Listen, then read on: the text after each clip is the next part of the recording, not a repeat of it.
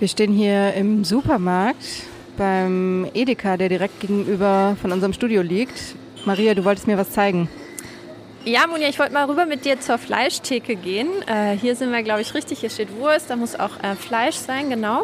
Ähm, ja, hier haben wir zum Beispiel das hier. Das ist äh, traditioneller Schweinebraten. Der ist von der Marke Gut und Günstig.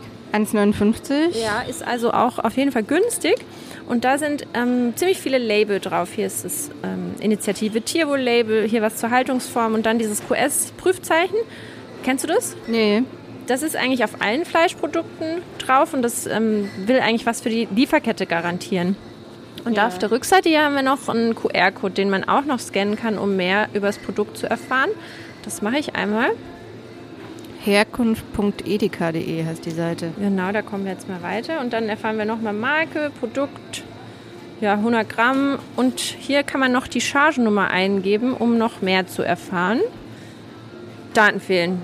Daten fehlen ziemlich oft. Daten fehlen, Daten fehlen, Daten fehlen. Daten. Da steht insgesamt fünfmal Daten fehlen. Und das ist mir vor ein paar Monaten auch schon mal so gegangen. Und da habe ich angefangen, darüber nachzudenken. Weil in Deutschland werden jedes Jahr 50 Millionen Schweine geschlachtet. Also sehr, sehr viele.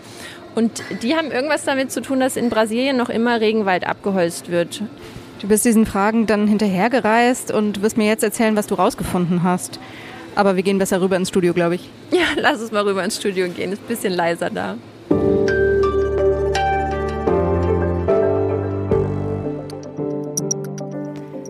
Hallo zu dieser Samstagsfolge hier bei Was jetzt? Heute am 28. Mai. Ich bin Munja Mayborg. Und ich bin Maria Mast. Du bist Wissensredakteurin bei Zeit Online, Maria. Ähm, genau. Jetzt erzähl mal, wie bist du vom deutschen Supermarkt in Brasilien gelandet? Also mein Ausgangspunkt war, wir essen hier wirklich, wirklich gerne Fleisch. Und ähm, Deutschland produziert auch wahnsinnig viel Fleisch. Der Preisdruck ist total hoch und äh, so ein Mastschwein muss in ganz kurzer Zeit ganz stark zunehmen. Und dafür braucht es ganz viel Protein im Futter. Und da ist Soja total gut für. Aber dieses Soja stammt zu einem großen Teil aus Brasilien und jedes Jahr landen von dort so circa 2,5 Millionen Tonnen in Deutschland. Und weil eben dort so viel Soja angebaut wird, wird dann auch dort ähm, Regenwaldfläche abgeholzt, also um den Platz zu bekommen. Und man kann sagen, dass so ein Fünftel des Sojas, das in Deutschland landet, höchstwahrscheinlich auf illegal entwaldeten Flächen angebaut wurde. Und eigentlich wird auf den Fleischpackungen im Supermarkt was anderes suggeriert. Du hast für deine Recherche mit Sojafarmern, Regenwaldforschern und einem Waldkriminologen gesprochen. Das ist ein Beruf, den ich jetzt vorher noch nicht kannte. Äh, du hast Schiffsrouten nachvollzogen, dir Außenhandelsstatistiken angeschaut und Satellitendaten ausgewertet. Rausgekommen ist eine Geschichte über Globalisierung und ihre Folgen, über ein ganz kompliziertes Regelwerk, das immer wieder gebrochen wird und einen neuen wilden Westen, der so entsteht. Und darüber, was passiert, wenn das wichtigste Ökosystem der Welt auf internationale Wirtschaftsinteressen stößt.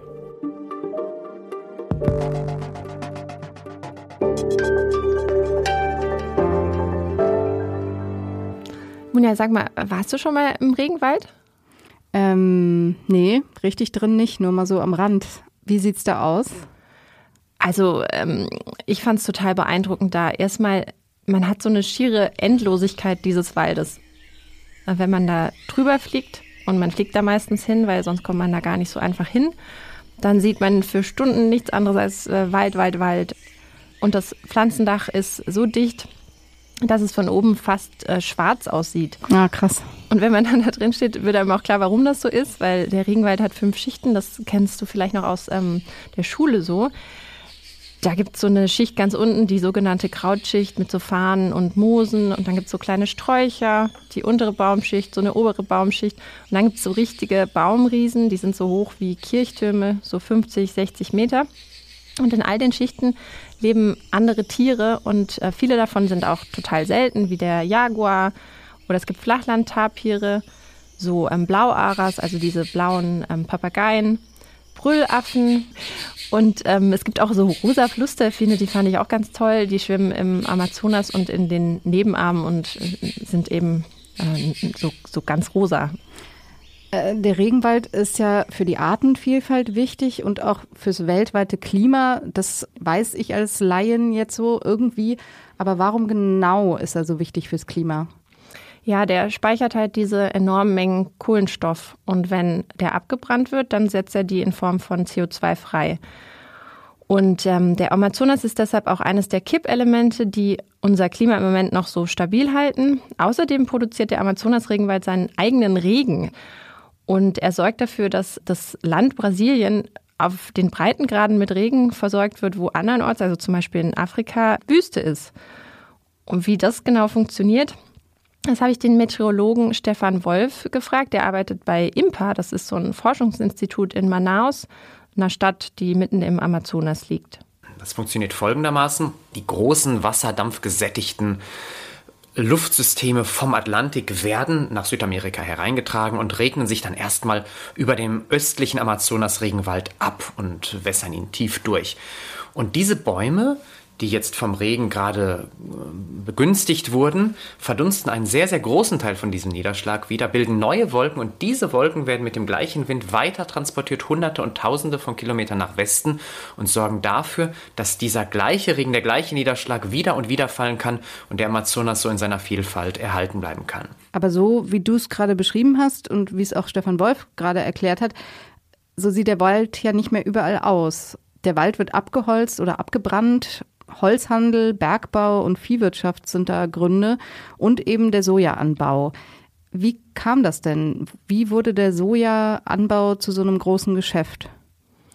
Ja, der Regenwald ist schon lange ein Ort, der ausgebeutet wird. Äh, früher war das für Gummi, das wurde dann für Autoreifen verwendet.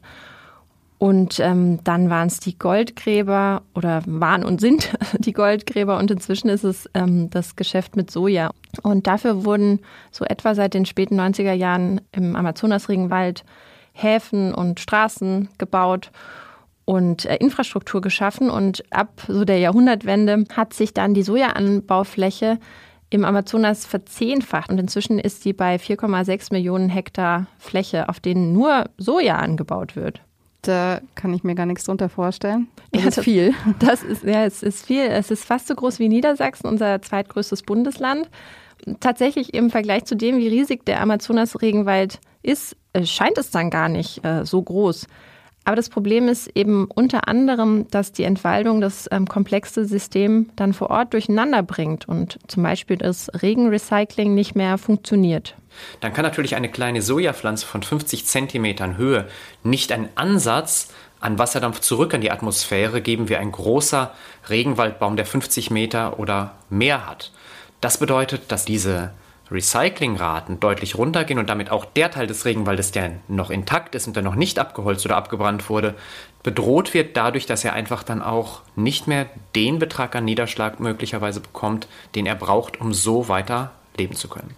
Das ist jetzt aber nicht nur ein Problem für den Regenwald vor Ort, das ist es auch, aber ähm, das bedeutet eben insgesamt auch, dass wir uns so einem Kipppunkt annähern. Kipppunkt, das hast du vielleicht schon mal gehört, mhm. ähm, was es eben das globale Klima angeht. Und das hat mir dann wiederum ein Biologe erklärt, Philipp Fernseit. Das ist ein Texaner, der aber schon ganz lange in Manaus auch wohnt und der kennt den Regenwald so gut wie kaum jemand. Den habe ich dort besucht und mich in dem sogenannten Forschungswald unter so einem Blätterdach unterhalten. Deshalb rauscht es vielleicht jetzt auch ein kleines bisschen.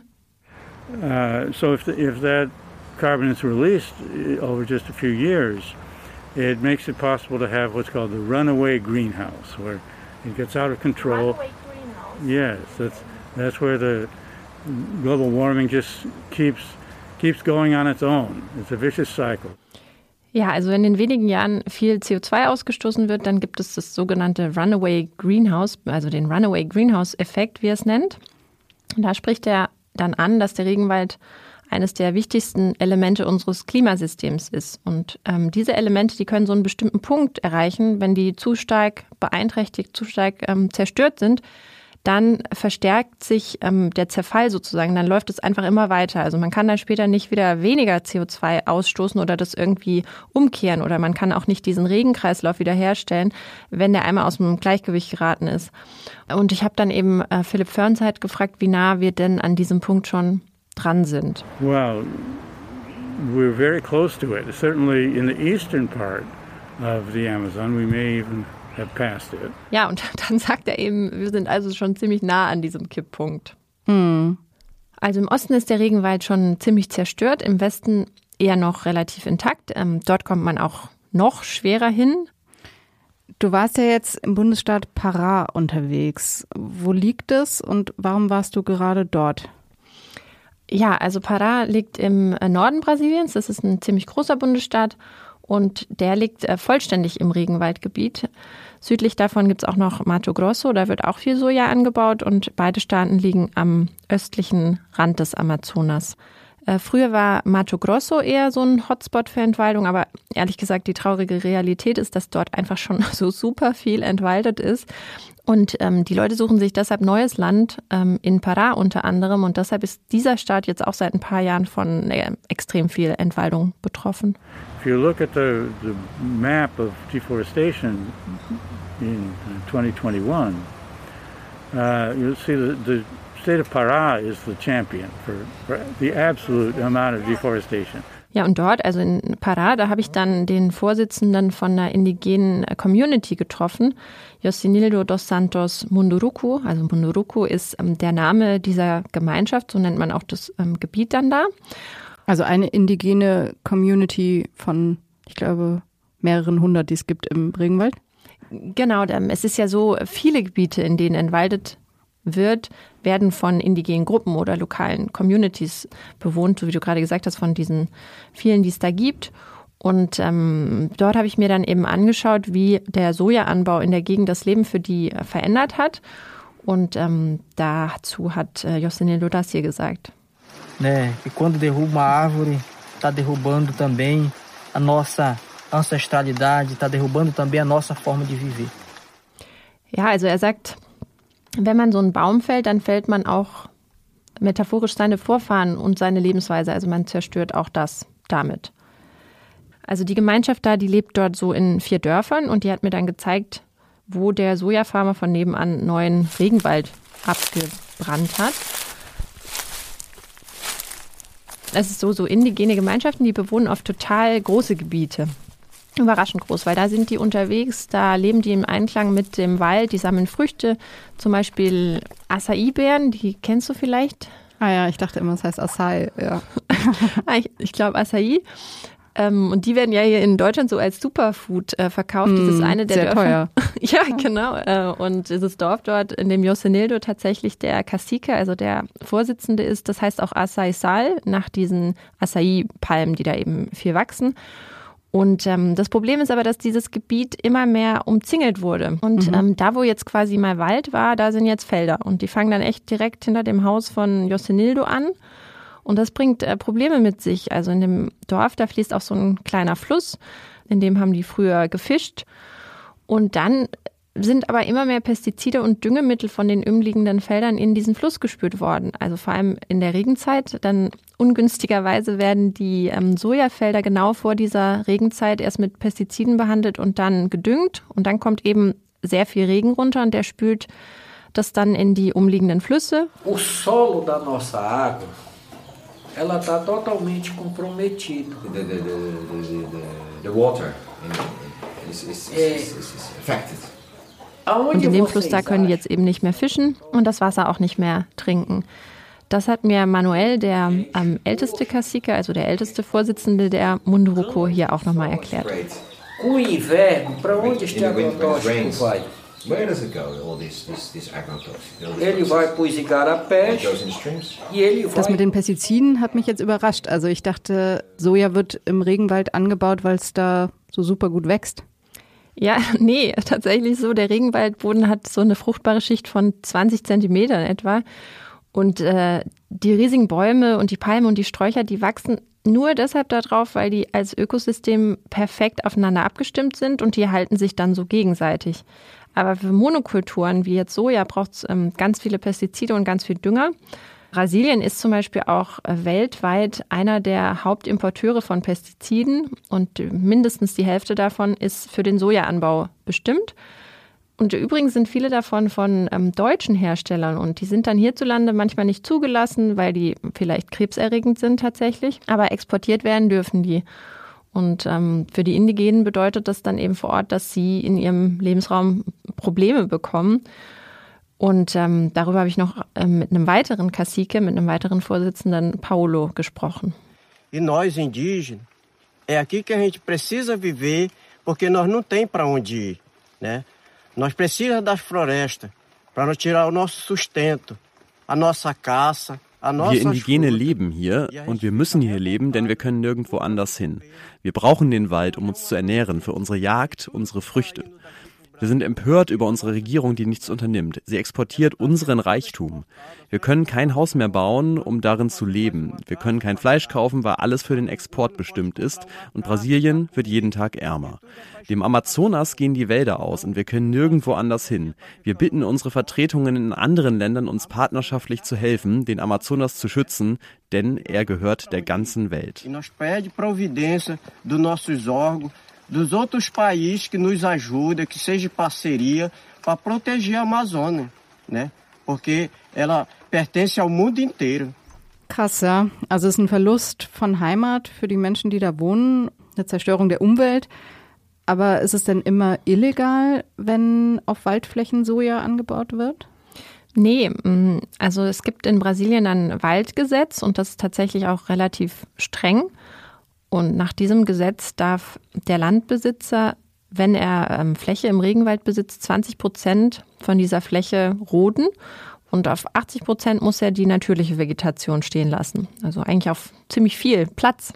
Es ist aber so, dass es total schwierig ist zu überprüfen, wie viel denn jetzt jemand gerodet hat. Und also ehrlich gesagt überhaupt zu wissen, wer genau welches Land besitzt, ist auch schwer. Und weil das so ähm, schwer zu überwachen ist, macht es Landräubern das dann ziemlich einfach, so ein Gebiet einfach zu beanspruchen. Und es gibt immer wieder Versuche. Es gibt so ein äh, Sojamoratorium. Das ist kein Gesetz, aber das ist ein Abkommen der großen Sojahändler.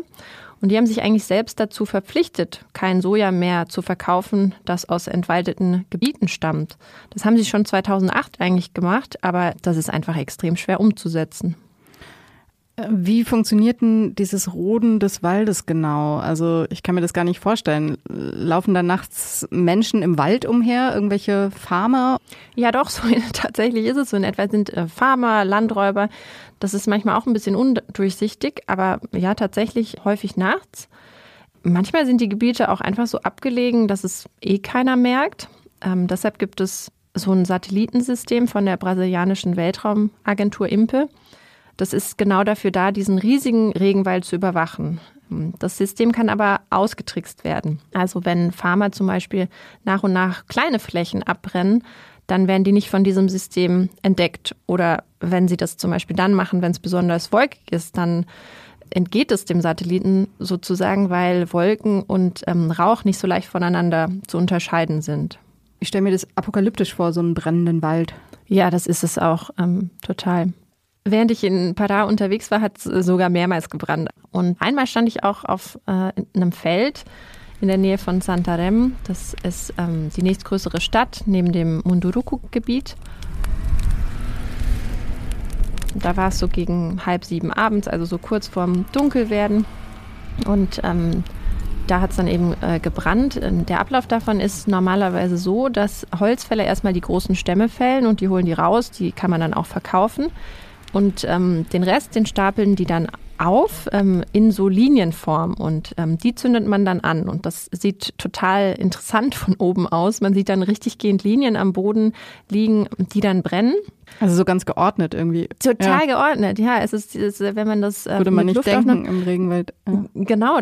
Wenn man direkt daneben steht, dann sieht man richtig, wie die Flammen sich da so reinkokeln und da ist es ja super warm, auch abends noch. Und wenn dann so ein Feuer brennt, dann ist halt richtig heiß, zu Ruß in der Luft. Und ähm, bei dem Brand, äh, wo ich da war, da war es so, dass der ziemlich nah an einem weiteren Waldgebiet ähm, gelegt wurde. Und das ist so anscheinend eine ganz beliebte Methode, um so aus Versehen ein kleines bisschen mehr Wald abzubrennen, als eigentlich erlaubt ist. Hm, fällt dann wahrscheinlich nicht so auf. Genau.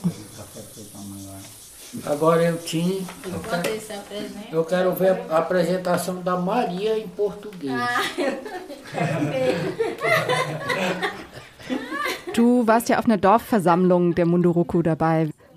Ja, genau. Äh, da war die Stimmung noch ähm, ganz gut. Da wurde gerade Kaffee ausgeschenkt. Und sonst, was hast du mitbekommen? Was sind so ihre Probleme? Was beschäftigt sie? Nós indígenas que somos alvo disso tudo. Que nós somos acostumados a viver na floresta. E hoje nós estamos vivendo na beira de um deserto. Du hörst es schon, die Stimmung bei dieser Dorfversammlung, die war dann später ziemlich verzweifelt. Da haben sich die vier Caciques, die Vorsitzenden, getroffen, auch noch ein paar weitere Leute. Hier spricht jetzt ähm, Raimundo, einer von ihnen. Er sagt, äh, als Indigene sind sie es äh, gewohnt, im, im Wald zu leben. Und jetzt leben sie aber am Rand von einer Wüste, einer Sojawüste quasi. Yeah. o responsável de chegar e dizer, olha, está desmatando porque eu dei a ordem. Und er prangert an, dass niemand Verantwortung übernimmt. Also wer hat diese Rodung angeordnet, fragt er. Wer trägt denn da die Verantwortung? Niemand. Wer hat hier übersetzt? Das ist Tim Bückhaut von Solinge. Das ist ein niederländischer Waldkriminologe. Endlich, der Waldkriminologe. Ja, genau. Der hat sie selber zum Waldkriminologe tatsächlich ausgebildet. Also er hat mal Kriminologie studiert und sich dann mit ähm, Drogenhandel eigentlich beschäftigt und dann aber auf Verbrechen rund um den Wald, speziell den Regenwald, spezialisiert. Und wenn man mit dem spricht, dann merkt man, er will unbedingt den Regenwald und die Menschen, die darin leben, äh, beschützen. Und dafür hat er auch eine NGO gegründet, die heißt Forest Forces. And then if you if there's a crime you call the police, you call the police, and the first thing that the police ask, what's the address? But the Amazon doesn't have addresses, and and so how do they know where where to go, where it's taking place? GPS-Coordinates. Tim, der startet ähm, diese indigenen Communities vor Ort seit 2014 schon mit diesen GPS-Geräten aus. Mit denen können die dann aufzeichnen, was passiert und es an die Behörden, also zum Beispiel die Umweltpolizei, weitergeben. So, I had this idea. What if we give the indigenous GPS equipment? You know, they can collect the evidence, GPS evidence that the authorities need. Um, so that's the law enforcement part. But then, as they patrol, then the the, the lawbreakers know, oh, these indigenous are walking with GPS equipment, they're taking pictures. And they and they go to the authorities. So this has a deterrent effect, and you know they, they stay away from because nobody uh, who's doing illegal things wants to be photographed. Und das Geld ähm, für die Geräte, das sammelt er über Crowdfunding. Es ist ziemlich schwer zu sagen, wie erfolgreich ähm, das ist. Äh, Tim sagt, das wäre jetzt meine Frage gewesen. Ja, es wird ja weiterhin gerodet und abgebrannt. Ja, also er sagt, das geht ihm vor allem darum, die Farmer abzuschrecken. Aber ehrlich gesagt, dieses Engagement für die indigenen Gruppen ist auch ziemlich gefährlich, weil Gewalt ist auch ein großes Problem in, im Bundesstaat Pará. Pará is known as the most traditionally one of the most violent. Pará ist als Bundesstaat mit ähm, der meisten Gewalt bekannt. And as the Wild West of Brazil. Pará is known for the pistoleros contract killers, so they're around.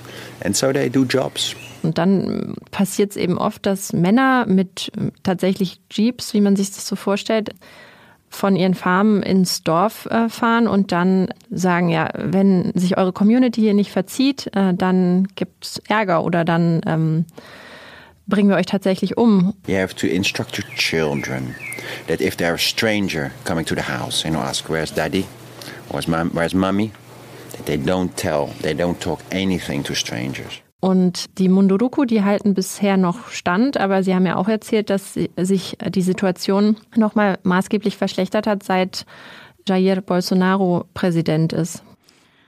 Wir haben jetzt viel über die Schattenseiten des Sojaanbaus geredet. Umweltzerstörung, eben die bedrohte Existenz der Indigenen und Gewalt. Was ist denn mit den Bauern, die Soja anbauen? Die profitieren ja wahrscheinlich, oder? Also einige Sojafarmer, ja, die profitieren, die werden dann auch reich.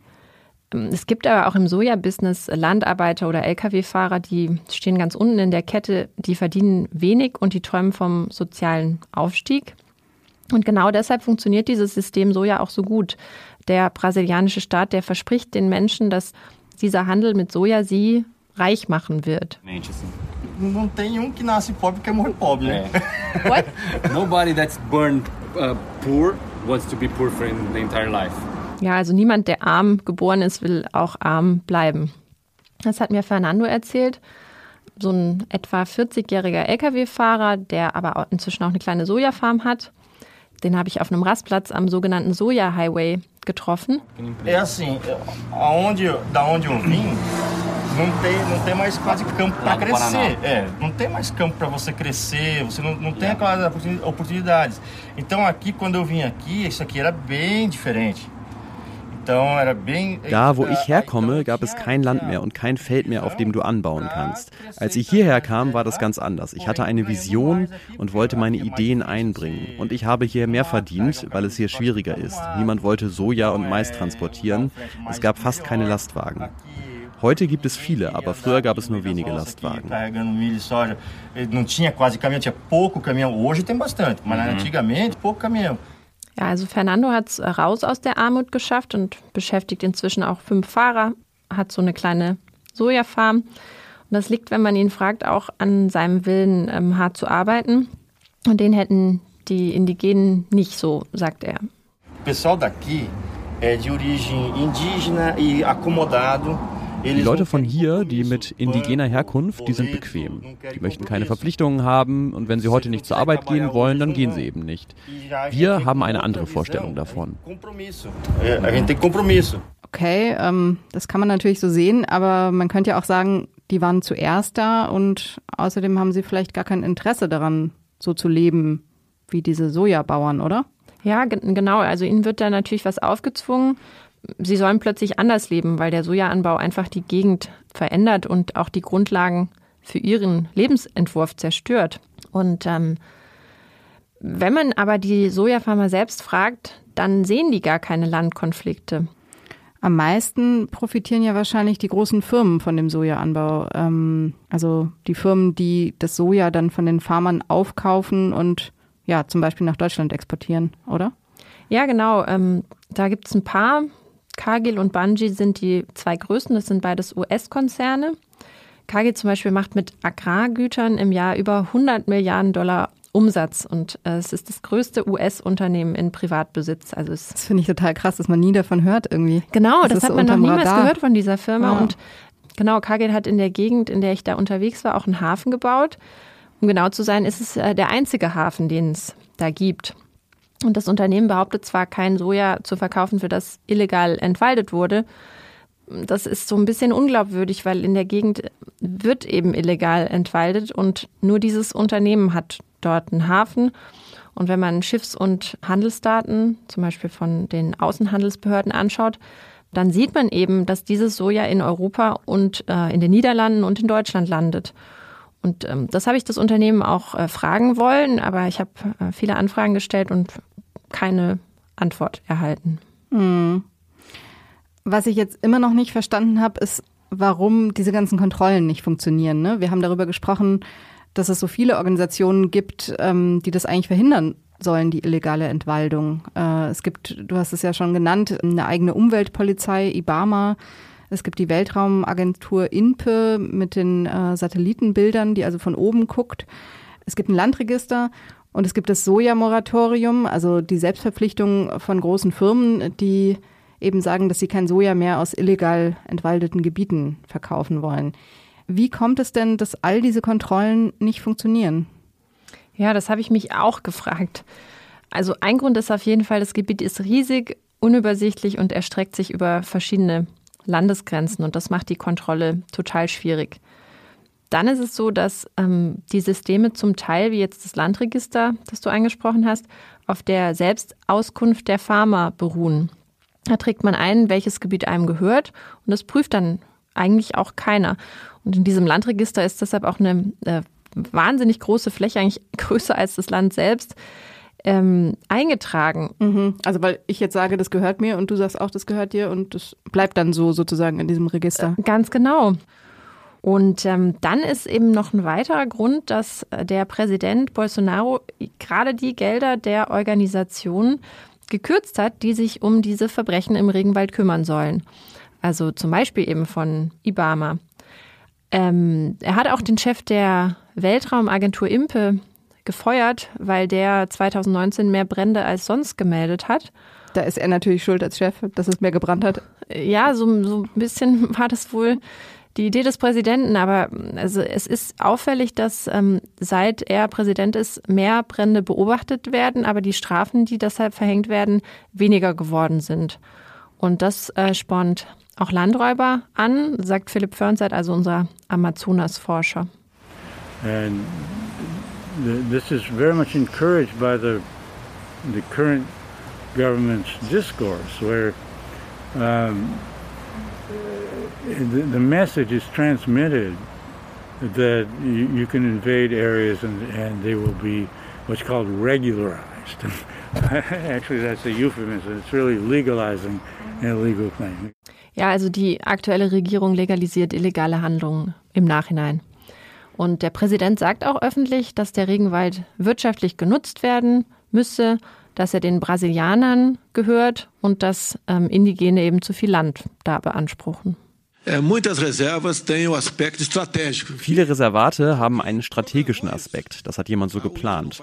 Die Indigenen machen keine Lobbyarbeit, sprechen nicht unsere Sprache und trotzdem besitzen sie 14 Prozent des brasilianischen Territoriums. Ein Ziel des Ganzen ist es, uns Brasilianer zurückzuhalten. Ja, also Bolsonaro ist bekannt für solche und auch noch krassere Aussagen. Vor seiner Amtszeit hat er zum Beispiel auch mal gesagt, dass die nordamerikanische Kavallerie kompetenter gewesen wäre als die brasilianische, weil dies schon vor langer Zeit geschafft hat, die eigene indigene Bevölkerung zu dezimieren. Und ähm, ja, dafür ist er bekannt und inzwischen ist es auch so, dass Bolsonaro wegen äh, Völkermord vor dem Internationalen Gerichtshof in Den Haag angeklagt ist. Hm. Es wird also massiv Wald abgeholzt und abgebrannt für den Sojaanbau. Aber was wissen wir darüber, ob dieses Soja in Deutschland landet? Wenn ich jetzt im Supermarkt Wurst kaufe, ob das Schwein, von dem das Fleisch stammt, jetzt mit genau diesem Soja gefüttert wurde. Ja, also was wir wissen ist, dass Brasilien das Land ist, aus dem Deutschland das meiste Soja importiert. 2,6 Millionen Tonnen waren es im letzten Jahr. Und mindestens 20 Prozent dieses Sojas, das aus Brasilien in Europa ankommt, stammt höchstwahrscheinlich von illegal entwaldeten Flächen. Mehr noch tatsächlich von legal entwaldeten Flächen. Das ist auch noch so eine wichtige Unterscheidung. Ähm, wann ist es legal, Regenwald abzuholzen und wann nicht? Das hängt von verschiedenen Faktoren ab. Die deutschen Supermarktketten, die sagen ja, dass sie zertifiziertes Soja an die Tiere verfüttern. Wie genau funktioniert diese Zertifizierung? Ja, also es gibt so Zertifizierer, zum Beispiel Proterra oder den Roundtable for Responsible Soy, der heißt kurz RTRS. Und die haben ihren Sitz in Europa, also etwa in der Schweiz. Und von dort verkaufen die ihre Zertifikate. Und das heißt dann aber auch, dass sie mit weiteren Subzertifizierern vor Ort zusammenarbeiten. In Brasilien ist das zum Beispiel Control Union. Mit denen habe ich auch gesprochen. Und bei denen ist es so, die fahren einmal im Jahr zu den Sojafarmen hin, also von denen sie zertifizieren, und kontrollieren dann die Arbeitsbedingungen, den Einsatz von Pestiziden, oder ob es ähm, Landkonflikte gibt. Und das Ganze ist freiwillig. Das heißt, es machen nur die Farmer mit, die nichts zu verbergen haben. Ganz genau. Wenn ich ein Problem habe, dann werde ich mich ja auch nicht zertifizieren lassen als Farmer. Und jetzt besucht die Zertifizierungsstelle die Farm einmal im Jahr. Dieser Besuch ist vorher angekündigt und sie verlassen sich auch auf die Selbstauskünfte der Farmer. Das ist irgendwie ein krasses System, dass jeder was behauptet und darauf basiert dann das andere, was wieder auch nur auf Selbstauskunft basiert. Das ist ja verrückt. Genau, so geht es einfach weiter. Hat sich denn was auf dem deutschen Markt geändert? Also kommt weniger brasilianisches Soja inzwischen hier an? Also das ist eigentlich genau der Plan, den die Supermärkte immer verkünden. Sie legen aber keine konkreten Zahlen vor. Und wenn man die offiziellen Zahlen vom Statistischen Bundesamt anschaut, dann sprechen die dagegen weil eben die gleiche Menge einfach noch hier ankommt. Und es gibt immer wieder so Stichtage, zu denen sie garantieren wollen, dass sie ihre Lieferkette dann aber entwaldungsfrei halten. Und diese Stichtage, die verschieben sie aber seit Jahren immer wieder in die Zukunft. Das war erst mal 2020, dann ist 2025. Aber so aus Brasilien kommt weiterhin die gleiche Menge Soja in Deutschland an. Die gleiche Menge Tiere wird produziert. Also man muss es wirklich auch produziert nennen. Und äh, was die fressen, das ist auch nicht plötzlich was anderes. Insofern spricht alles dafür, dass sich nichts geändert hat. Deutschland produziert dieses viele Fleisch, EU-weit am meisten. Und ähm, das ist wirtschaftlich extrem optimiert. Also so ein Schwein, das muss pro Tag fast ein Kilo zunehmen. Also es ist äh, extrem viel, wenn man sich das vorstellt, ein mm. Kilo am Tag zuzunehmen, weil das eben schnell schlachtreif äh, werden soll, weil danach muss dieser Stallplatz wieder für das nächste Schwein frei sein. Mhm. Wir reden ja jetzt immer über Fleisch. Äh, was ist denn mit Sojawürstchen zum Beispiel? Ja, also tatsächlich werden über 90 Prozent des Sojas für die Fleischproduktion verwendet. Das landet da in der Kette drin. Aber der kleinere Anteil, der in den Lebensmitteln direkt landet, das ist auch der streng kontrollierte Anteil und das ist auch der Teil, der gentechnikfrei sein muss und der auch wirklich oft zertifiziert ist. Und insofern kann man wirklich sagen, es ist unser Hunger nach Fleisch, der dafür sorgt, dass in Brasilien der Regenwald für Soja abgeholzt wird. Das ist ja ein ziemlich düsteres Fazit jetzt, Maria. Ähm, Leider. Was müsste denn getan werden, damit eben kein Regenwald mehr für Soja abgeholzt wird? Ja, das ist ähm, die Frage. Ne? Also einerseits müssten Verbraucher schauen, äh, was sie kaufen. Das macht auf jeden Fall Sinn. Selbst wenn man sich nicht auf alle Zertifikate verlassen kann.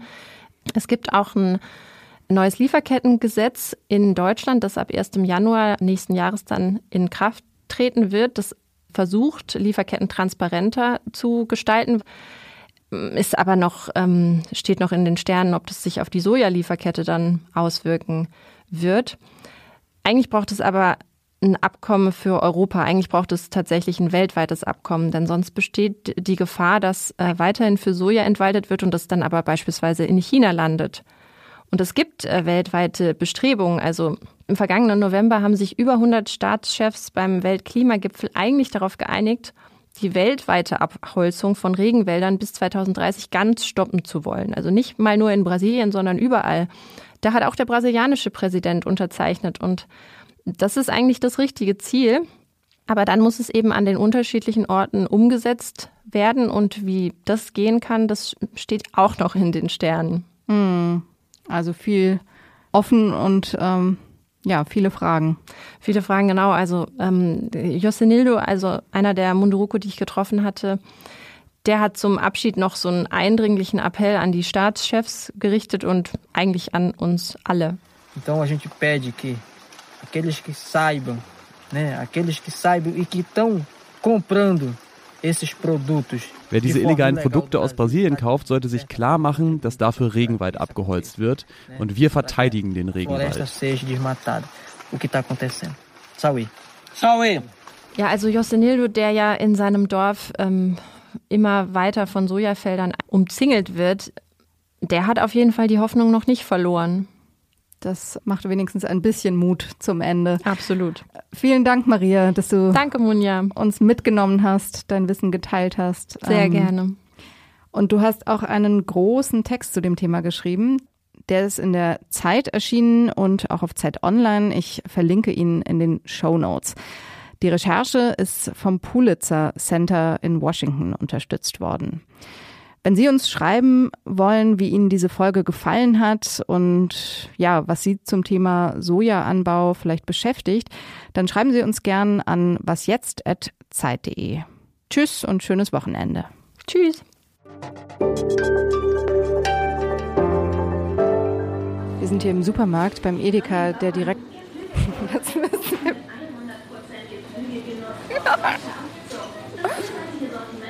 Fleischwerbung.